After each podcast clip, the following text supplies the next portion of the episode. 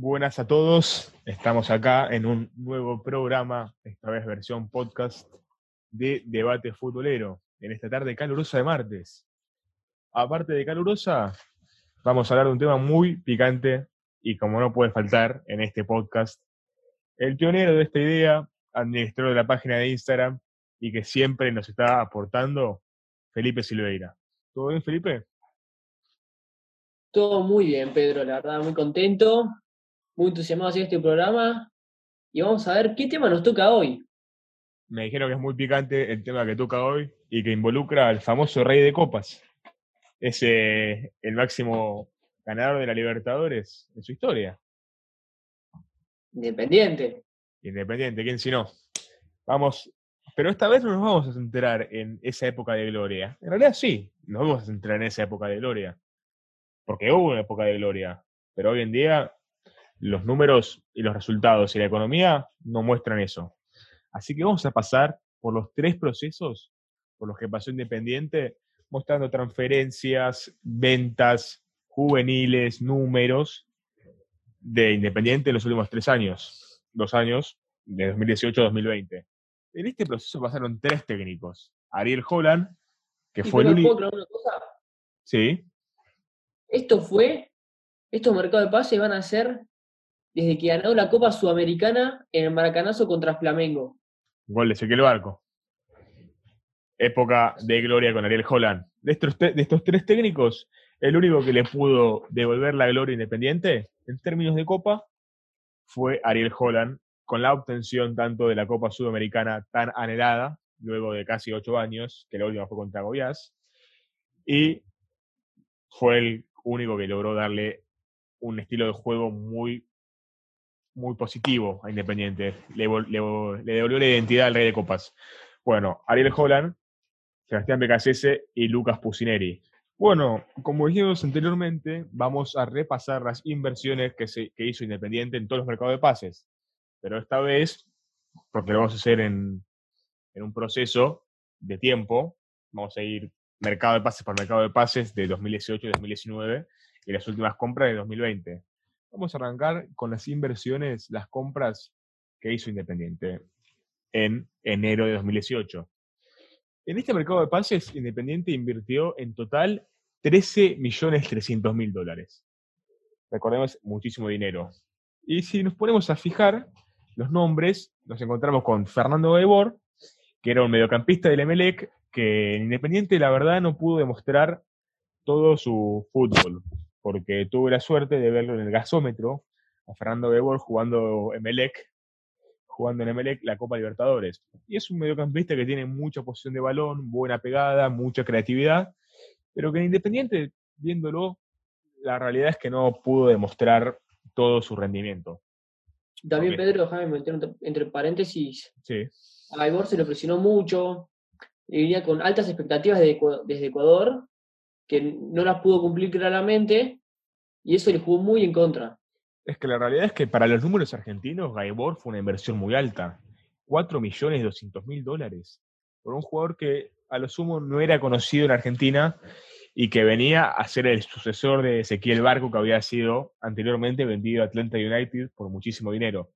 No cumplió las expectativas, jugó 57 partidos, hizo 4 goles y 7 asistencias. Tal vez su rendimiento no fue pésimo, no fue tan malo, pero le costó adaptarse al ritmo del fútbol argentino, como pasa, mucha presión. Eh, la verdad que se lo trató mal, porque Holland había dicho que por ser un jugador ecuatoriano no tenía, no se le daban las posibilidades en, en Argentina, la gente no lo trataba del todo bien. Y eso influye un poco en el rendimiento del jugador.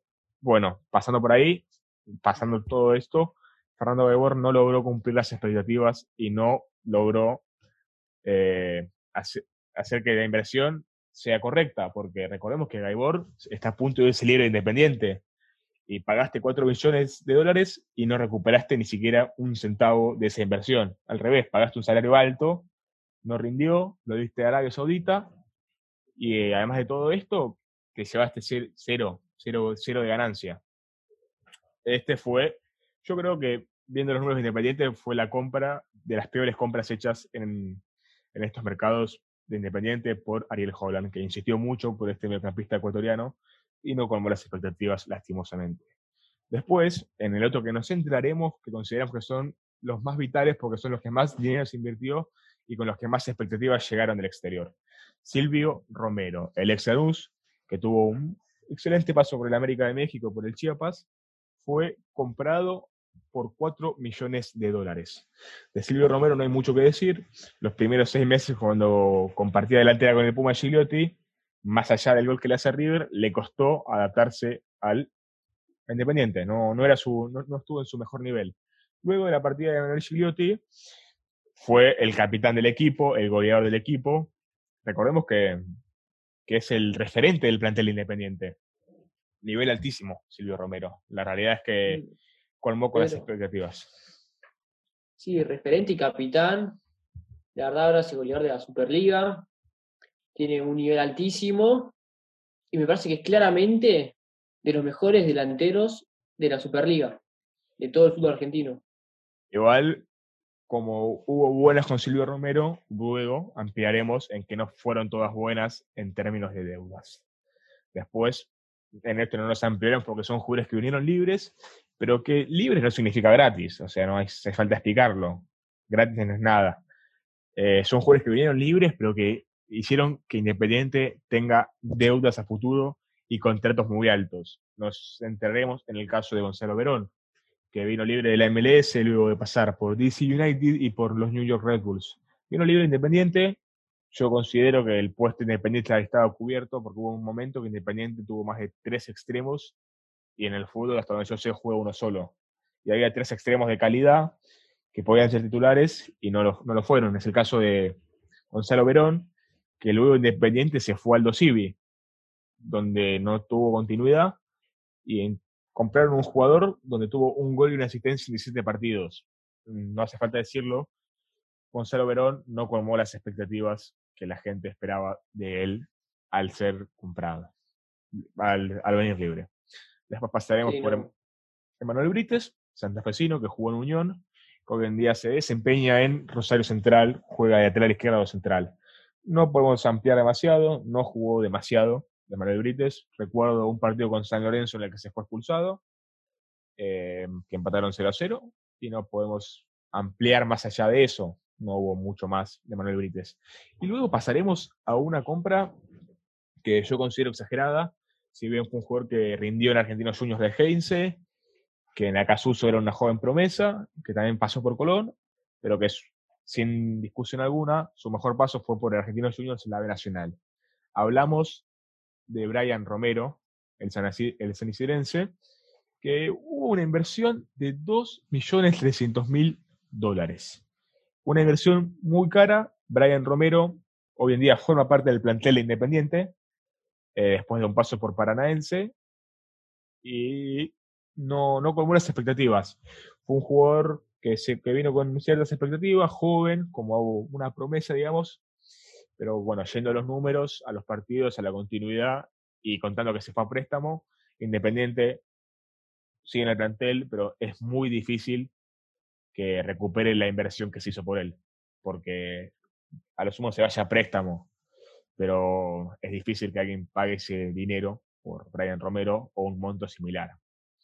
Invertido sí, Brian Romero no fue una buena compra para nada, fue cara.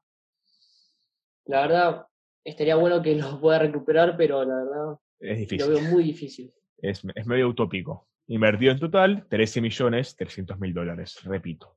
Y bueno, a veces Brian Romero no rindió, no hay mayor énfasis que hacer en este caso, porque tampoco tuvo continuidad. Pasaremos a un jugador que a mí personalmente me encanta. Estamos hablando de Jonathan Menéndez, el ex extremo de Chacarita y de Talleres, que hoy en día volvió a la T y está jugando en un rendimiento bastante alto. Eh, Jonathan Menéndez fue incorporado por un monto altísimo, 3 millones de dólares. Pagó, le pagó Independiente a Talleres para contar con los servicios de Menéndez. Jonathan Menéndez arrancó bien, tuvo un partido contra Gremio aceptable. Yo creo que no se le dio mayor continuidad, porque nunca, nunca fue el extremo titular independiente y es un extremo muy rápido, con mucho gol, muchas condiciones, y no se le dio un espacio Además, se lo cedió al Al Rayyan de Arabia Saudita, donde estuvo un tiempo. Después, si no me equivoco, formó parte del pago de Sebastián Palacios y se encuentra de vuelta en talleres, aunque ahora vuelve independiente. No sé si formó parte del pago, pero... fue como un préstamo, pongamos. Pongámosle esa. Sí, hay, hay que tener en cuenta que cuando un club invierte 3 millones de dólares, es para que al menos a futuro sea su extremo titular, porque invertir esa cantidad de dinero, eh, nunca un club en Argentina va a pretender gastar ese dinero en un jugador suplente, y claramente Menezes no pudo ser el extremo que buscó Independiente y le salió muy caro. Y no estamos tan lejos de la realidad, porque Jonathan Menezes a mí me parece un buen lateral, pero recordemos que ahora lo quieren de Estados Unidos y nada, y la oferta Independiente quiere vender el 90% y los estadounidenses quieren pagar el 50% por los 500 mil dólares. Y digo, si lo compraste por 3 millones de dólares y lo vendrías por 500 millones, 500 eh, millones, perdón, 500 mil o 900 mil, no hace falta decir mucho. No fue una buena compra y nada, ahora veremos qué será de su futuro. Yo le daría continuidad desde mi punto de vista objetivo. hay que ver qué decide Pusineri en un puesto donde no tiene demasiadas variables. Bueno, repito, invertido en total 13 millones 300 mil dólares. Pasamos a junio de 2018. Estas compras, Polo no tenía la misma espalda, pero bueno, estas compras fueron efectuadas. Las más, las que nos parecieron a mí y a Felipe más importantes por el dinero que se gastó y por el rendimiento que hubo, fueron dos. Las de Carlos Benavides, que Independiente gastó 2.300.000 dólares por un jugador que jugaba en la sub-20 de Uruguay, mucho futuro, mediocampista central, eh, e Independiente le pagó ese dinero a Defensor Sporting. Mucho dinero, juvenil, promesa, y fue ahí a empezar a ganar minutos. Tres partidos, cero goles. ligamentos. Además de una rotura de ligamentos que le sacó mucho espacio en el equipo y estaba muy cubierto ese, esa posición por Nicolás Domínguez, Nicolás Domingo y por Diego Rodríguez. No cumplió, tampoco se le dio demasiadas oportunidades. Tengo entendido que Pusineri no le va a dar la oportunidad de jugar. Así que yo creo que deberían ser a préstamo, porque si Independiente pagó ese dinero es porque vio una joven promesa que también era vista desde Europa.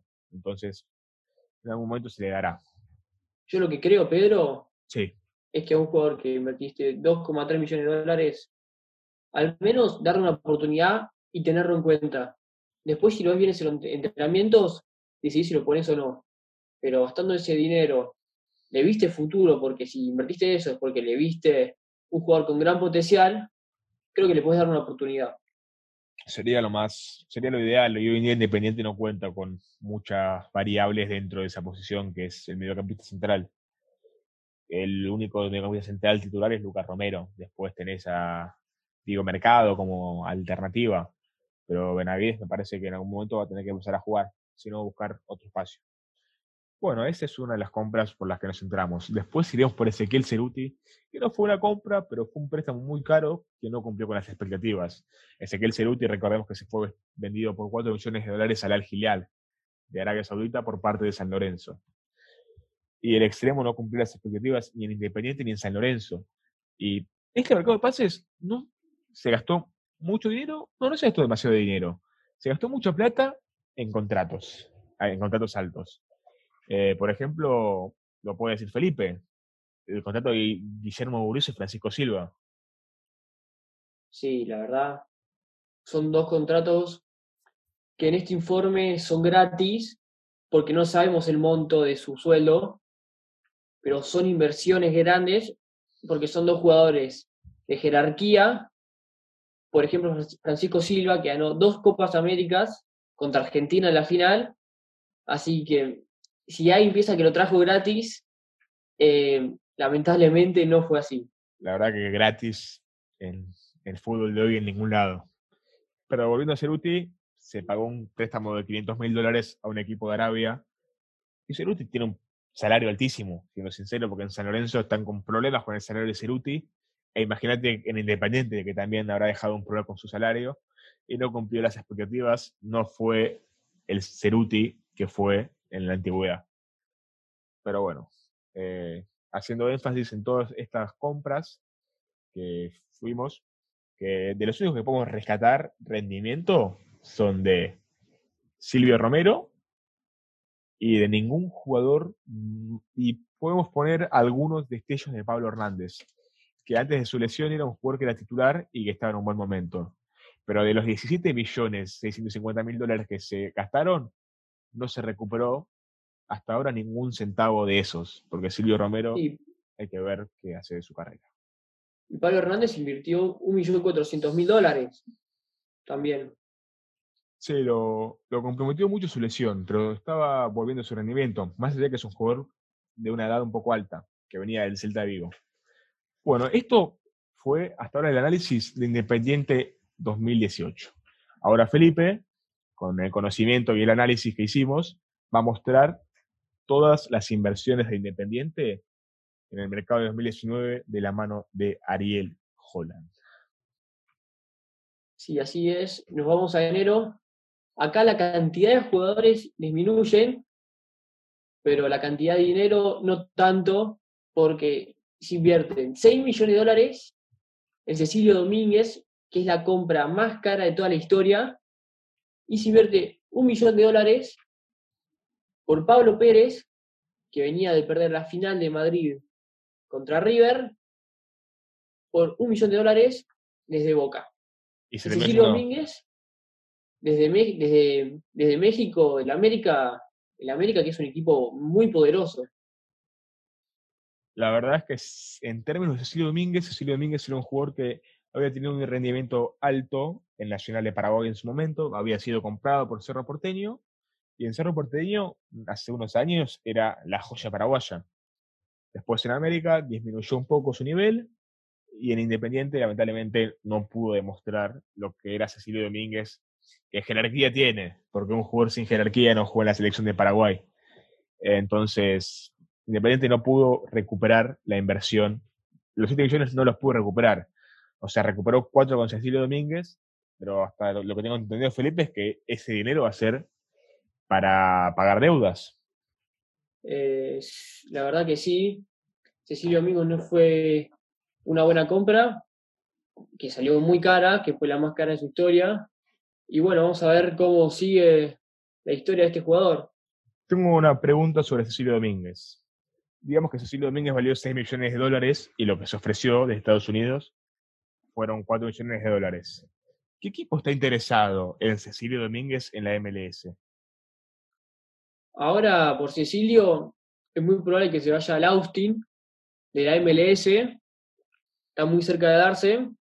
Así que vamos a ver a Cecilio en la MLS y vamos a ver cómo le va. ¿Y ese dinero, en qué será invertido? El dinero que genere la venta del paraguayo. Y el dinero va a ser más que nada para pagar las deudas, porque Independiente, con el América de México, que ya lo nombramos, tiene deudas por Cecilio Domínguez y por Cecilio Romero, que lo compraron hace más de dos años. Claro. O sea que una parte va a ir para los mexicanos y bueno, vamos a ver cómo se reacomoda con lo que le queda. Igual recordemos que la franquicia Austin arranca a competir en 2021 por lo que Cecilio Domínguez o se quedará seis meses parados o se irá a préstamo a algún equipo. Interesados en Paraguay hay, porque la imagen que dejó Paraguay fue muy fuerte. Lo quieren tanto el Guaraní de Garnero como Olimpia. Dos equipos grandes que compiten en la Libertadores. Hay que ver qué será su futuro. Y después habías nombrado a el, el temperamental volante de News, Pablo Pérez. Sí, la verdad. Y yo creo que Pablo Pérez, independiente de la cancha, le fue bien, puedo decir. Un jugador que mostró su carácter adentro de la cancha, su técnica, pero que por problemas extrafutbolísticos de vestuario eh, se tuvo que marchar y se fue libre a Newells. Tuvo problemas con BKC, recordemos. No. Temperamental. El jugador que va de frente, jugador que dentro de la cancha, como que te rinde siempre, pero fuera de la cancha se le sale la cadena y te puede dejar con uno menos adentro de la cancha y se puede pelear con un técnico como pasó con BKCS y como tuvo distintos cruces con otros técnicos a lo largo de su carrera. Recordemos, invertió en total en enero de 2019 por estos dos jugadores 7 millones de dólares. Recuperados, cero si se ocupan de pagar las deudas. Eh, pasás a... Sí, bueno, en verdad, Cecilio Domínguez, la cifra sería 4 millones de dólares, por lo que sí se recuperaría su inversión, pero lamentablemente tiene que ir todo a pagar para las deudas. Sí, no, no queda algo para las arcas del club, digamos. con, ese, con ese dinero no lo va a utilizar para incorporar. Luego pasamos, te centrarás en junio de 2019, ya con Sebastián Becasese al mando de Independiente. Sí, eh, el actual técnico de Racing, que estaba independiente, entró al club y pidió incorporaciones que vamos a ver que van a ser muy caras. Vamos a, primero, Lucas Romero y Alexander Barbosa, 4 millones de dólares por cada uno, lo que suma 8 millones de dólares entre los dos. Otros dos jugadores que fueron Sebastián Palacios y Andrés Roa, 2 millones 500 mil dólares por cada uno, o sea, lo que son 5 millones de dólares. Te hago una consulta, Felipe. ¿Cómo, cómo está eh, los problemas contractuales de Roa? Porque había, había un inconveniente entre el Rey de Copas y Deportivo Cali, ex equipo dirigido por Pusineri. ¿Cómo es esa historia, esa, esa negociación? Bueno, sí. Pues Andrés Roa, bueno, llegó en enero de 2019, en junio de 2019, y con una opción de compra de 2 millones y medio de dólares, como lo acabamos de nombrar. Y en febrero, Independiente le anunció al equipo colombiano que iba a ejecutar la opción. Entonces, estaba todo dado para que el colombiano siga, pero Independiente tuvo muchos problemas económicos y no podía pagar y los plazos se le iban acabando y las negociaciones se iban complicando cada vez más y el equipo colombiano presionaba y aseguraba, el presidente de ah, Deportivo Cali dijo que si Independiente no paga, Andrés Roa tiene que volver a, Deportivo Cali. Excelente mediocampista Andrés Roa. Tuvo un rendimiento muy, muy bueno en el Huracán, que utilizó la opción de compra. Y yo creo que hoy en día, con la cantidad de jugadores que se encuentran dentro de ese puesto, Andrés Roa es el que va a tomar la soga, las riendas de Independiente y va a intentar de crear juego. Condiciones eh, le sobran, oportunidades hasta ahora no le han sobrado. Eh, las oportunidades que ha tenido, le ha hecho un gol a Rosario Central, un gol a Central Córdoba y ha tenido una expulsión contra Argentinos Juniors que había sido muy polémica. Hay que ver ahora cuando vuelva al fútbol y hay que ver cómo se arma el plantel independiente, pero Andrés Roba yo creo que va a ser un jugador importante dentro del planteo de Lucas Pusinelli. Sí, por suerte eh, los equipos pudieron ponerse de acuerdo para que se pueda ejecutar la opción de compra y se pueda quedar acá en Argentina y que lo podamos disfrutar. Y hay una compra más en este mercado que fue la de Cristian Chávez, que en ese momento jugaba en Aldo Civi, era un delantero de 32 años y se pagó 1.800.000 dólares. La más polémica, sin ningún lugar a dudas no sé si polémica, pero sí una inversión que no aparentaba valer la pena. Es que recordemos, eh, Andrés, eh, Cristian Chávez, ex delantero de San Lorenzo, eh, si bien en y tuvo un buen rendimiento, se pagó mucho dinero por él. Por un jugador de 32 años que no tiene un valor de reventa y que no tuvo oportunidades. Recuerdo un partido que entró contra el Independiente del Valle y no mucho más, que hizo un gol en offside. Pero inversión muy alta por un jugador que tiene condiciones, que demostró a los Civi, pero que no, no cumplió. Hoy se encuentra en Córdoba. ¿Cuánto se invirtió en este mercado de 2019 en ambos mercados, Felipe? Bueno, en junio se invirtió 14 millones 800 mil dólares si le agregamos los 7 millones de dólares que se invirtieron en enero, nos dan un total invertido de 21 millones 800 mil dólares. Recordemos que el equipo invirtió eso, pero eso, eso no se ve reflejado en la tabla, porque estuvo en la posición 13 con 32 puntos. La realidad es que no fue un buen campeonato para nada de la mano del KCS. Y eh, Holland, que invirtió, recordemos, un invertido total de 17 millones, un poquito más, salió sexto, que por lo menos estuvo en la Libertadores, jugó los cuartos de final contra River en ese, en ese penal de, Piro, de Pinola. Pero recordemos que para lo que se pagó no se colmó las expectativas de ninguno de los dos mercados. No hace falta hacer mayor énfasis en eso. Y vamos a hacer un total de cuánto se pagó desde que ganaron la Sudamericana, que fueron 39 millones 450 mil dólares. La verdad, números monstruosos para el fútbol argentino y para cualquier torneo internacional, más viendo la exposición y los resultados que sacó Independiente. Pero bueno, eso es la etapa de Holland y de BKCS. Pero nosotros nos preguntamos, Independiente gastó mucho, mucho en jugadores que no rindieron. Pero, ¿las, las cifras de Independiente son malas o, por qué no tienen espacio? Vamos a hacer un breve repaso de todos los juveniles que debutaron en Independiente en este año.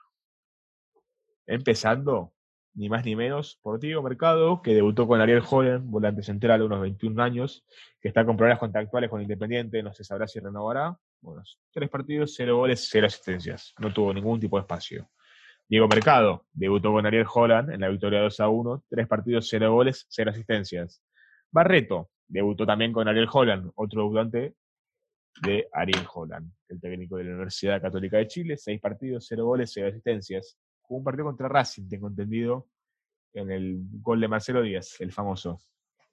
Lucas González, uno de los volantes con mayor proyección dentro de Independiente.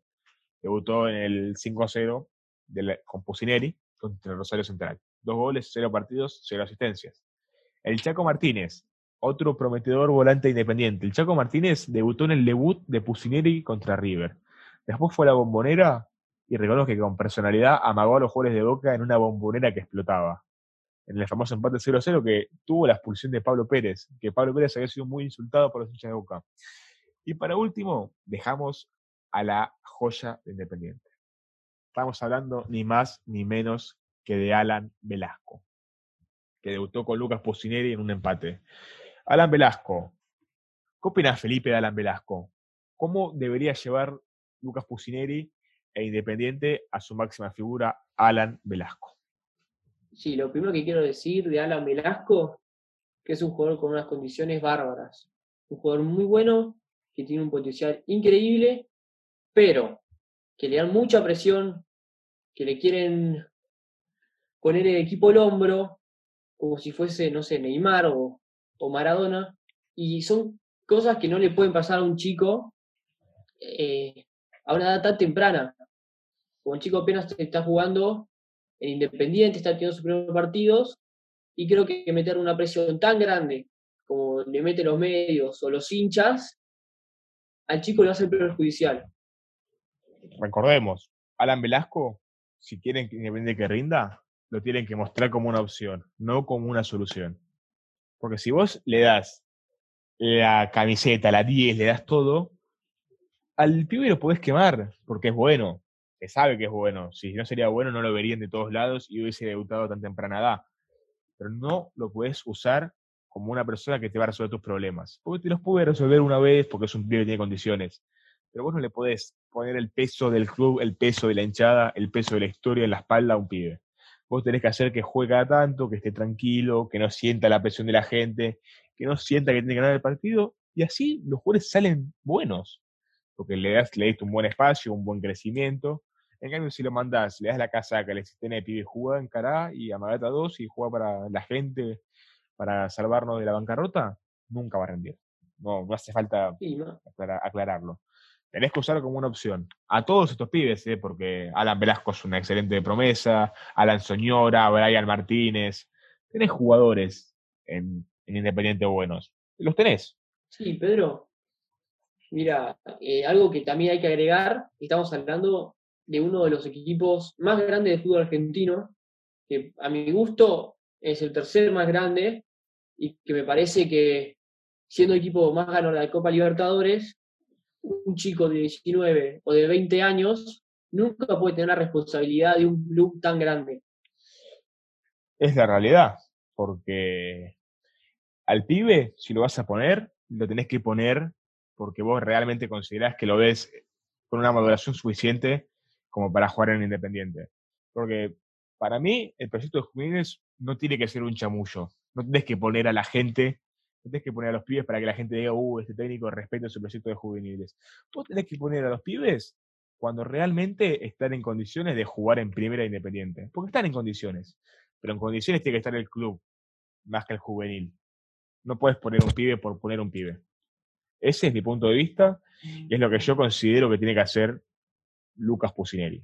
Calculo que él lo sabrá, porque yo no hice el curso técnico todavía, y no creo que lo haga, tampoco creo que quede, pero él sabe trabajar con juveniles.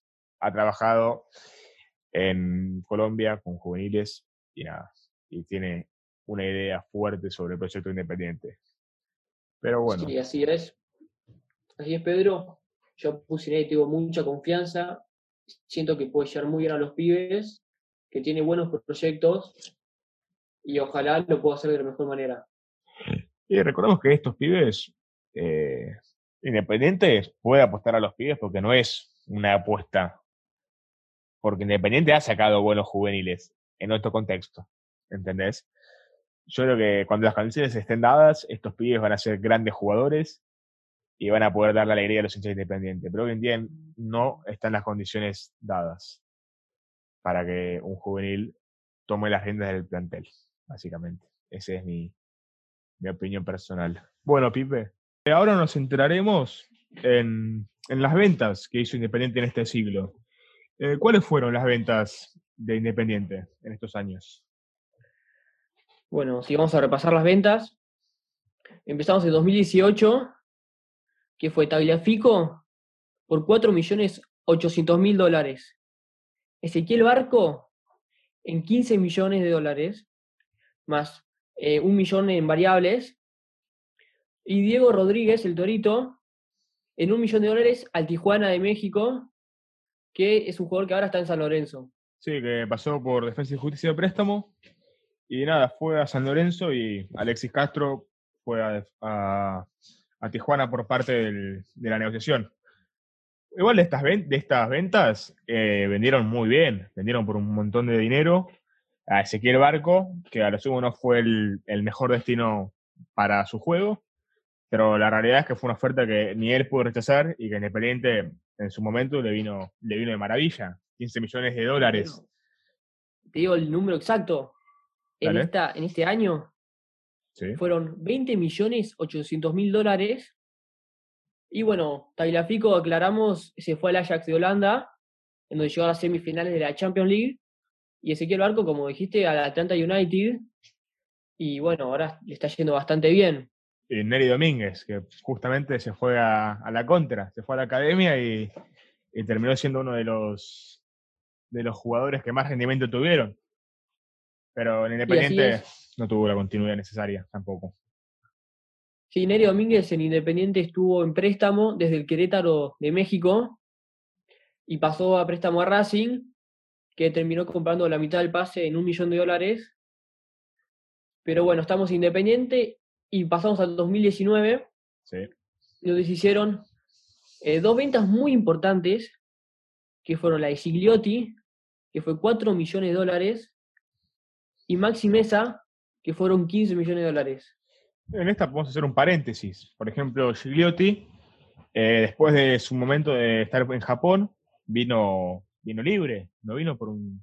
Ahora venido con un salario alto y con una etiqueta bastante grande por parte de todos los hinchas de fútbol argentino, porque Silviotti recordamos que se fue de Boca por una sola jugada, pero que rindió en Boca, rindió en San Lorenzo, rindió en Colón, y la verdad que vino de reojo a Independiente, Holland se la jugó, trajo un delantero que para sus características iba a funcionar, puso una ficha y lo compraron por, no lo compraron, vino libre y se fue por 4 millones de dólares y con una cantidad de goles, la verdad, eh, monstruosos, porque hizo una cantidad de goles muy grande y se fue vendido en 4 millones de dólares con una edad grande, porque era una edad, era mayor, era un jugador mayor que no tenía un valor de reventa.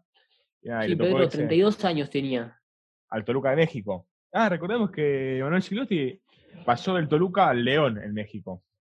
Pero más allá de eso, 4 millones de dólares por un jugador de 32 años es una, una negociación que no se ve mucho, más allá del rendimiento que tenía el Puma Gigliotti, que indiscutiblemente fue el delantero titular de Independiente, que fue muy importante para la obtención de la Copa Sudamericana y de muchos, de muchos partidos, porque era, eh, era un nueve monstruoso en su momento. Sí, la verdad, Gigliotti, un 9 de jerarquía, y que encima estaba, en ese momento tenía 12 goles en la Superliga, y estaba mano a mano peleando la carrera por ser goleador de torneo con Lisandro López, y justamente lo vendieron, pero yo creo que a pesar de todo, de las críticas que recibió esa venta por los hinchas, creo que fue una venta estupenda, 4 millones de dólares por un delantero de 32 años, me parece muy buena venta. Y en México no se le va a adaptar. Y después vamos a ir a. Venimos a decir al mejor jugador de la Sudamericana en Independiente, o por lo menos de los jugadores más importantes, junto a Ezequiel Barco, que hizo el gol en Maracaná.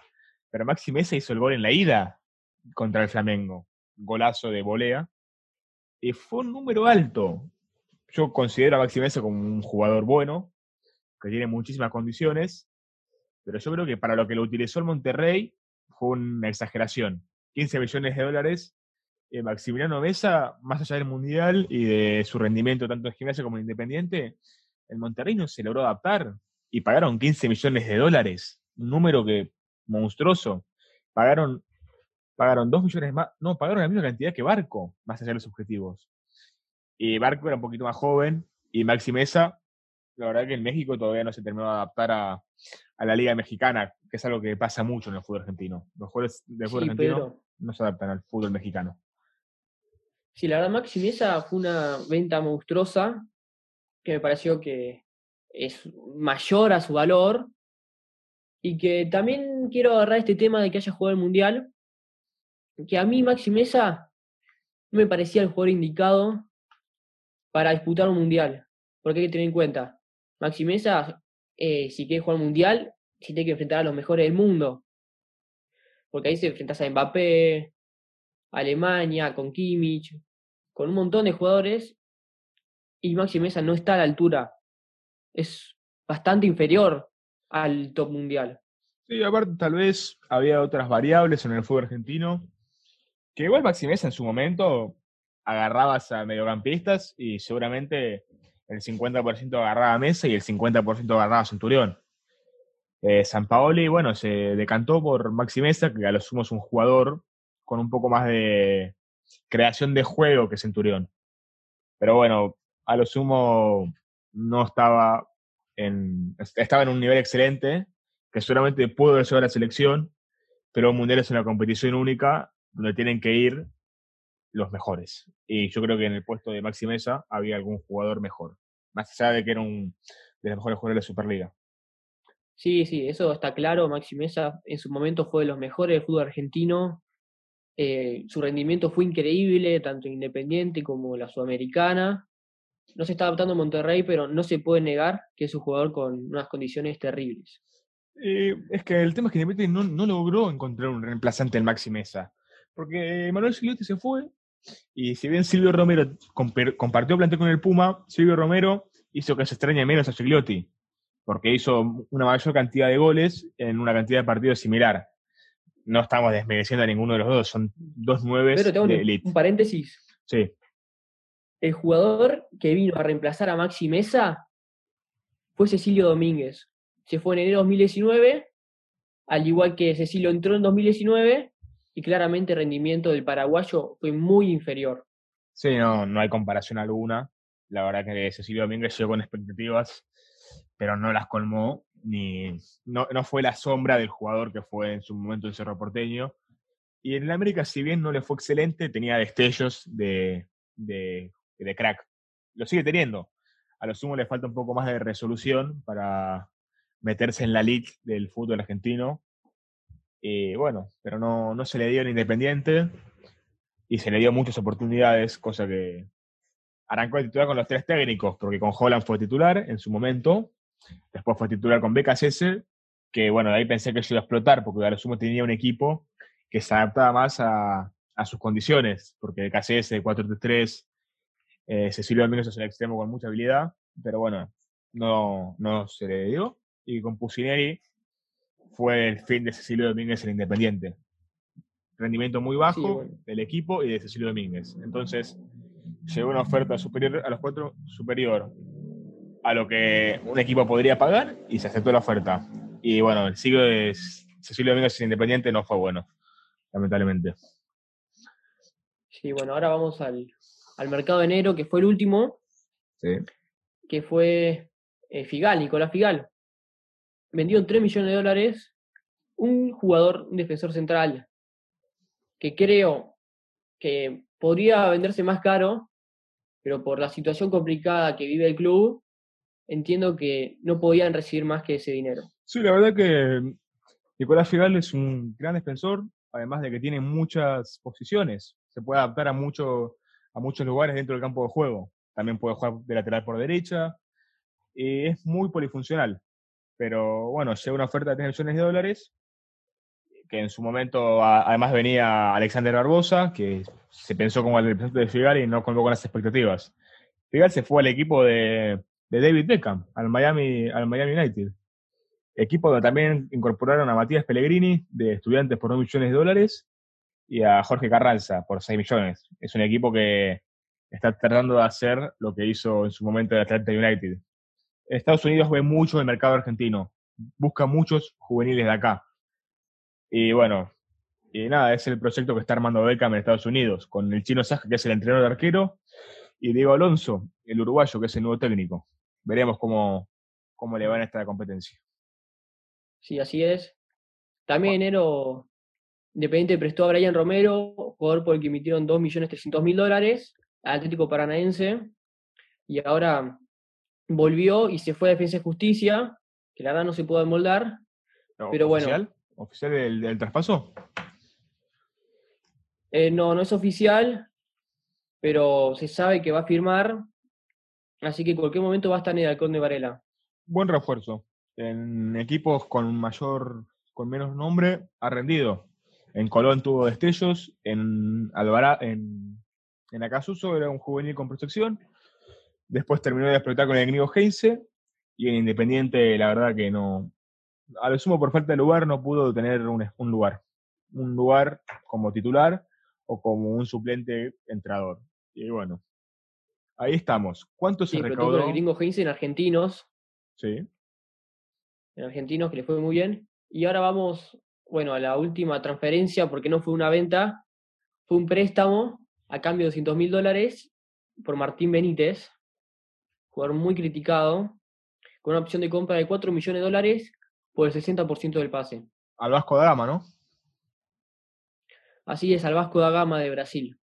Eh, recordemos, Martín Benítez, lo dijo él, eh, lo digo en palabras de él, no es algo que estoy confirmando yo, pero la gente me molesta porque Martín Benítez eh, parece una persona que tiene mayor experiencia y mayor edad, porque está jugando desde hace un montón en Independiente, casi desde 2011. Y nada, y a lo sumo se desgastó mucho su relación con la gente, porque pasaban los técnicos y el único jugador que seguía era Martín Benítez.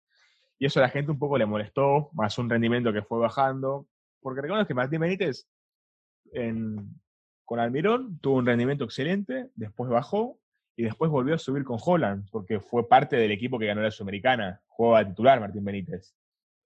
Y nada, la verdad que tuvo muchos altibajos, y nada, y esperemos que en Brasil pueda tener alguna continuidad, aunque sería raro que efectúen una opción de compra tan alta por el 60% de, de un jugador.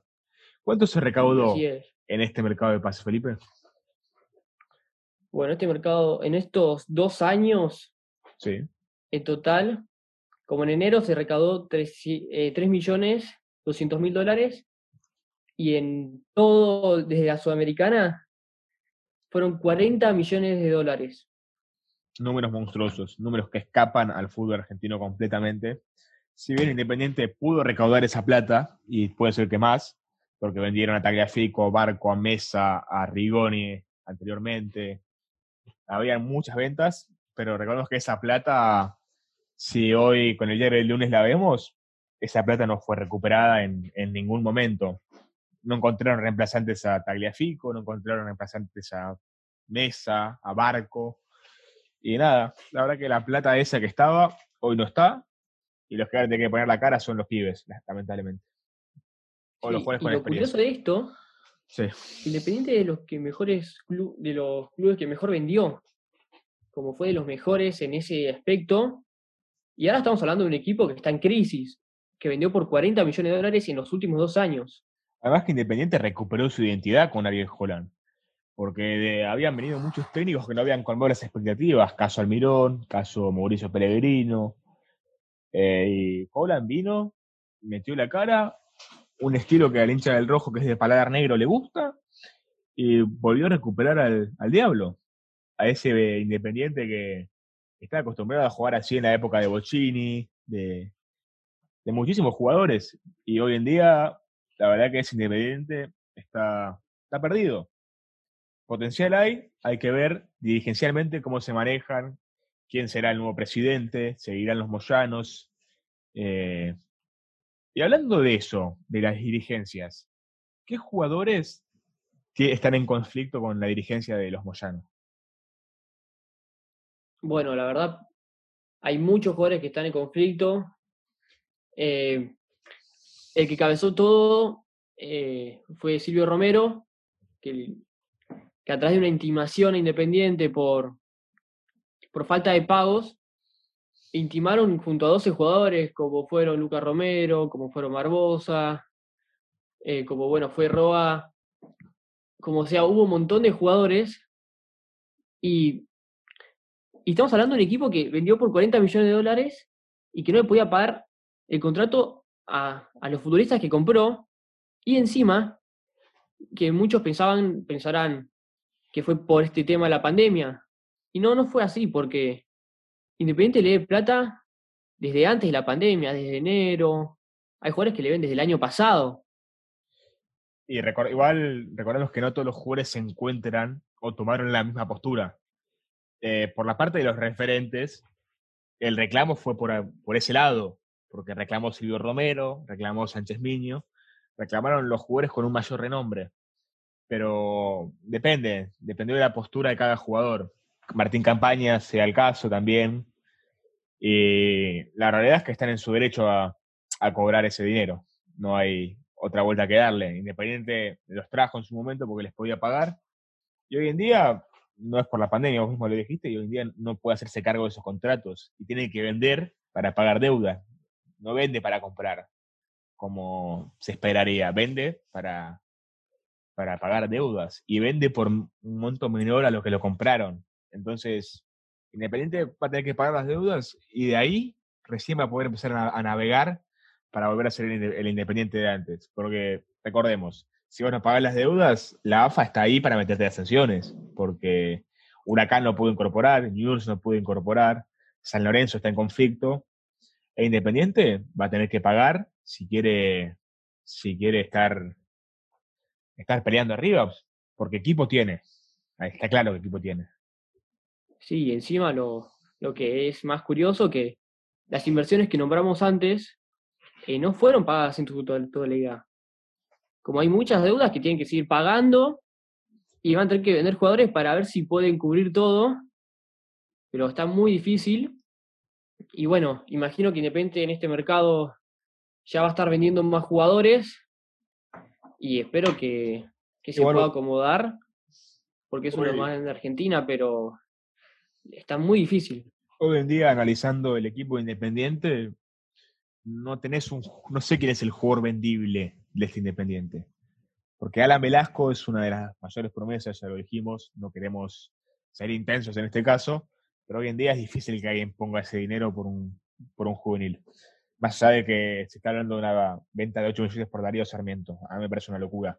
Pero hoy en día Independiente no tiene un, jugador a vender como tiene Racing, como tiene San Lorenzo, como tiene River, como tiene Boca, como tiene News, Vélez. Hoy en día ves el plantel Independiente y no tenés un jugador que decís, este jugador viene a un club y me paga y me ayuda a pagar las deudas. Más allá de lo que se pagó por Cecilio Domínguez, digamos. Yo no encuentro ese jugador vendible por ahí no tiene tanto un jugador vendible, te referís a un jugador de 10 millones de dólares, por ejemplo, pero tiene a Lucas Romero, que lo puede vender en 2 millones de dólares, tienen a, a Bustos, que pedían 3 millones, o sea, Juárez tiene pero no tiene jugadores que lo pueda vender una cifra exorbitada como fue Maxi en su momento. Y la realidad es que esos jugadores los tuvo, porque recordemos que Fabricio Bustos hace ciertos años estuvo en la selección argentina, o estuvo ahí, y era el mejor lateral del fútbol argentino. Mismo caso Alan Franco. Pero hoy en día son jugadores que Independiente tuvo la oportunidad de venderlos, y hoy en día es difícil que un equipo europeo venga y ponga demasiado dinero. Son jugadores recuperables igual, pero hay que ver cómo es el proceso de recuperación de estos jugadores. Yo creo que en algún momento van a volver, porque son jugadores que tienen condiciones. Fabricio Bustos con Pusinero mostró destellos de lo que fue el Fabricio Bustos del que todos hablaban y del que buscaban en Europa, como el gol a Fortaleza en Brasil, por ejemplo. Pero bueno, eso va a depender pura y exclusivamente del tiempo. Y hablando de tiempo, estamos llegando al final de este canal, de este programa, de este espacio de debate futbolero. Y Felipe, vas a decir unas palabras para, para cerrar la versión de podcast de este martes. Bueno, sí, la verdad, fue un programa bastante, bastante bueno, me gustó mucho repasar la actualidad de Independiente, que es lo más grande de Argentina, claramente que está atravesando un momento muy duro y les agradecemos a todos por escucharnos en estos 20 minutos, 30 minutos, por tomarse su tiempo, la verdad lo, apreciamos un montón. Y bueno, vamos a estar informando todavía a través de nuestro podcast, nuestra cuenta de Instagram, Debate Futbolero, que estamos subiendo contenido todos los días de información. Así que si se quieren pasar por ahí van a tener de todo. Bueno, Pedro, Ahora te doy la mano para que cierres el programa. Bueno, eh, vamos a dar cierre a este programa de debate futbolero en el que le metemos mucho esfuerzo en este contexto de pandemia. Estamos, estamos activos en Instagram como dijo Felipe y, buscamos darle una información que, que ustedes se puedan encontrar y debatir entre ustedes. Más allá de que somos un medio chico, agradecemos a todos los que se tomaron el tiempo de difundir y de darle darle me gusta o seguirlo a nuestra página en Instagram y nada, desde nuestro lado agradecerles y gracias por, por el espacio que nos dan. Un abrazo muy grande, hasta luego. Síganos en arroba debate futbolero. Así que nada, un abrazo y hasta luego.